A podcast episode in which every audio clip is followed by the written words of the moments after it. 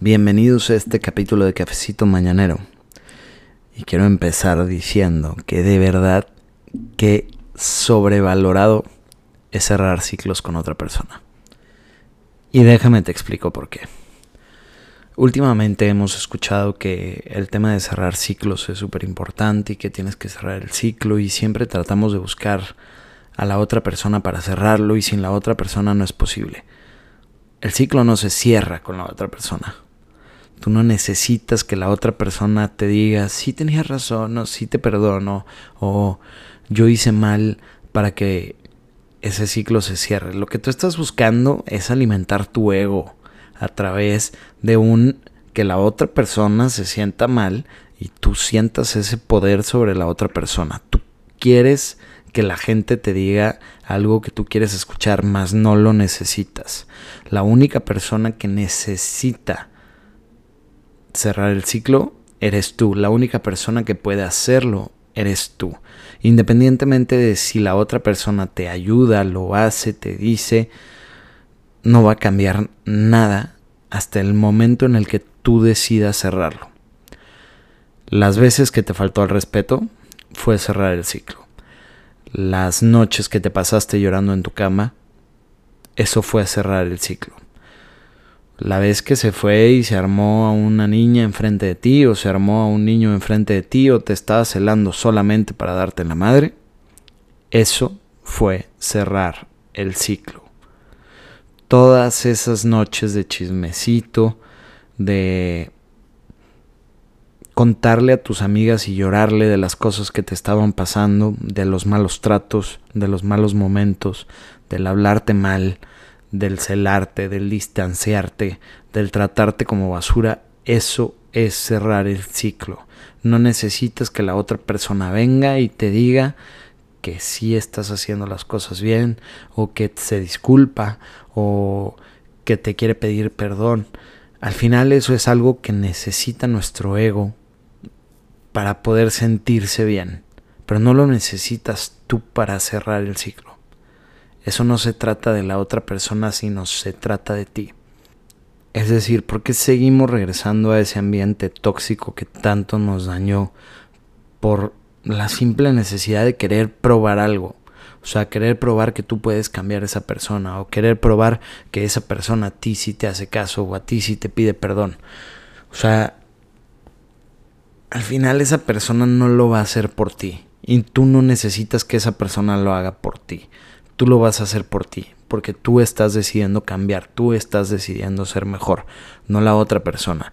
La otra persona te puede ayudar, pero si estás en una situación tóxica en la que la persona no te está sumando nada, estás simplemente ahí por tu ego. No porque quieres cerrar un ciclo, no porque estás esperando a sanar, sino más bien estás dejando que tu ego te consuma, que la vocecita de la cabeza tome las decisiones por ti. Y te voy a dar algunos consejitos para poder cerrar esos ciclos. Desde mi perspectiva, qué es lo que yo hago, qué es lo que yo he intentado que me ha funcionado, que también no me ha funcionado tanto, pero al final, pues el dejarte la opción puede ser que sea algo que te funcione mucho a ti. Una de las cosas más importantes que nos ayuda con cerrar ciclos es el tiempo. El tiempo lo termina curando todo. Pero yo también soy mucho de la idea que a pesar de que el tiempo lo vaya a curar, si nosotros no hacemos absolutamente nada al respecto, es muy difícil que si es una herida grave o algo que de verdad nos marcó, va a ser muy difícil el poder cambiarlo si no hacemos nada y nos mantenemos con la misma actitud, con el mismo con la misma forma de ser sin cambiar absolutamente nada. Creo que para empezar es importante el no ver todo como un final, como una imagen completa, sino irlo minimizando, ir poniendo pequeños objetivos que podamos ir logrando para alcanzar lo que nosotros queremos hacer. Es decir, quiero olvidarme de alguien. ¿Qué es lo primero que puedo hacer para empezarme a olvidar de alguien? Ya no quiero pensar en esta persona y me aparece en absolutamente todos lados.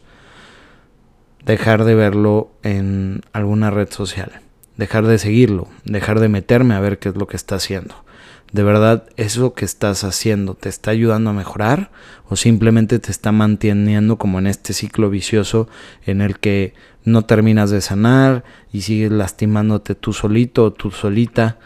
O sea, tenemos que analizar también esa parte e ir haciendo como pequeñas cosas, pequeños objetivos en nuestro día a día que nos ayuden a sanar esa parte. Creo que también es muy, muy importante hablar con nosotros mismos, platicar, tener esa conversación que todos fingimos que no tenemos, pero que tenemos todos los días. Es importante que hables contigo, escúchate. Si te sirve, escribe. Escribir ayuda muchísimo hacer cartas sin remitente, escribirte a ti del futuro, a ti del pasado, a ti del presente, escribir, soltarlo a gente que odias, a gente que quieres, a gente que estimas o a esa persona que te lastimó, ¿qué te gustaría decirle? Muchas veces lo único que necesitamos es decir las cosas y no necesariamente tiene que ser a esa persona en particular. Podemos deshacernos de la idea simplemente con escribirla o también platicar con la gente, que es lo que sentimos muchas veces. Creemos que, o más bien lo único que necesitamos es que nos escuchen. Queremos hablar.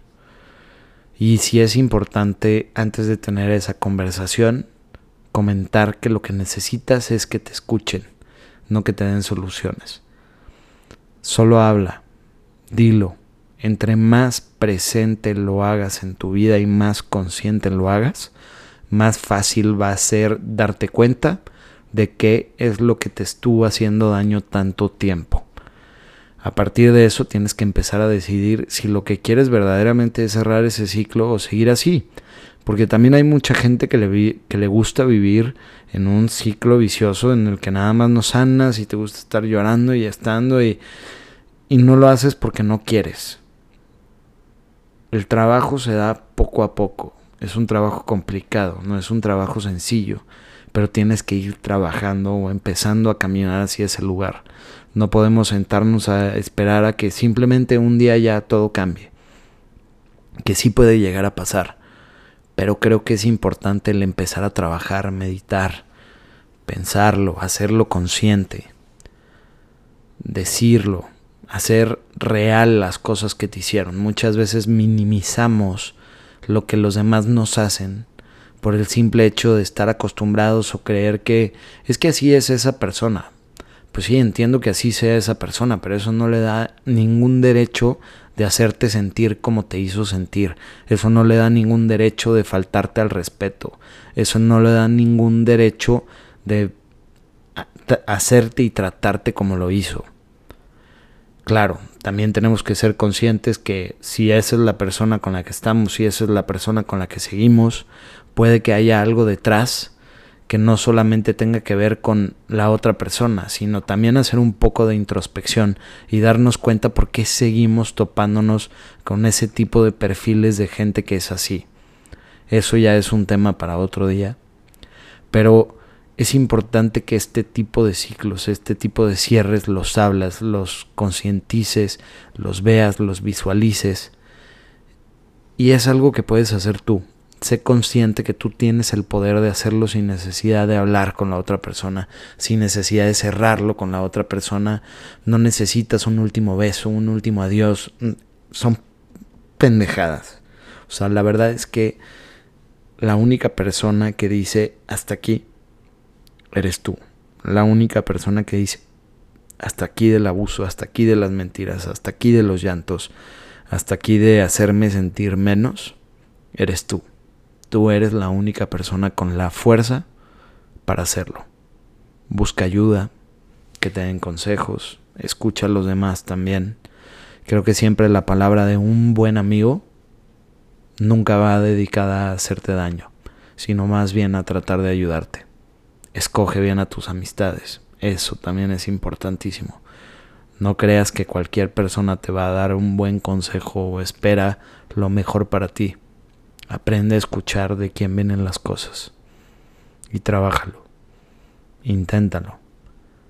Te juro que vas a poder salir de esa si te comprometes contigo mismo a hacerla. Los amo Espero que estén teniendo un excelente día. Y nos vemos en el próximo capítulo de Cafecito Mañanero. Shit.